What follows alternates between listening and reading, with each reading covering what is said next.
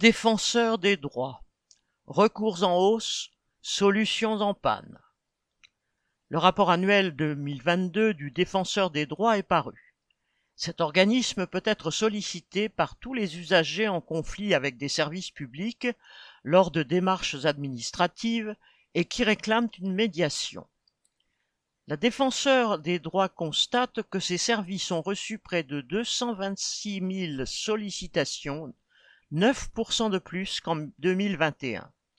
Cela témoigne de l'aggravation de la situation qui pèse particulièrement sur les personnes vulnérables, démunies devant la numérisation des démarches, mais pas seulement.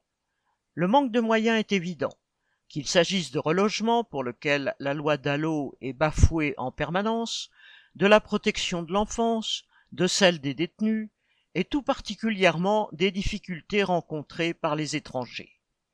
Les réclamations pour atteinte aux droits des étrangers ont augmenté de 230% et même de 450% en Île-de-France. Les modules de prise de rendez-vous en ligne, les démarches simplifiées pour déposer une demande ou un renouvellement de titre de séjour et le développement de la plateforme nationale du ministère de l'Intérieur, ces trois formes de dématérialisation sont toutes des atteintes aux droits Fin de citation, selon le rapport.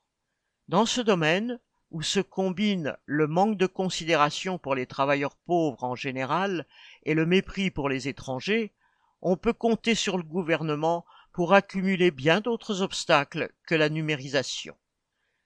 Après un tel tableau, vu les restrictions de crédits à venir, les services publics n'ont pas fini de se détériorer, y compris ceux de la défenseur qui réclame elle aussi des moyens pour agir. Sylvie Maréchal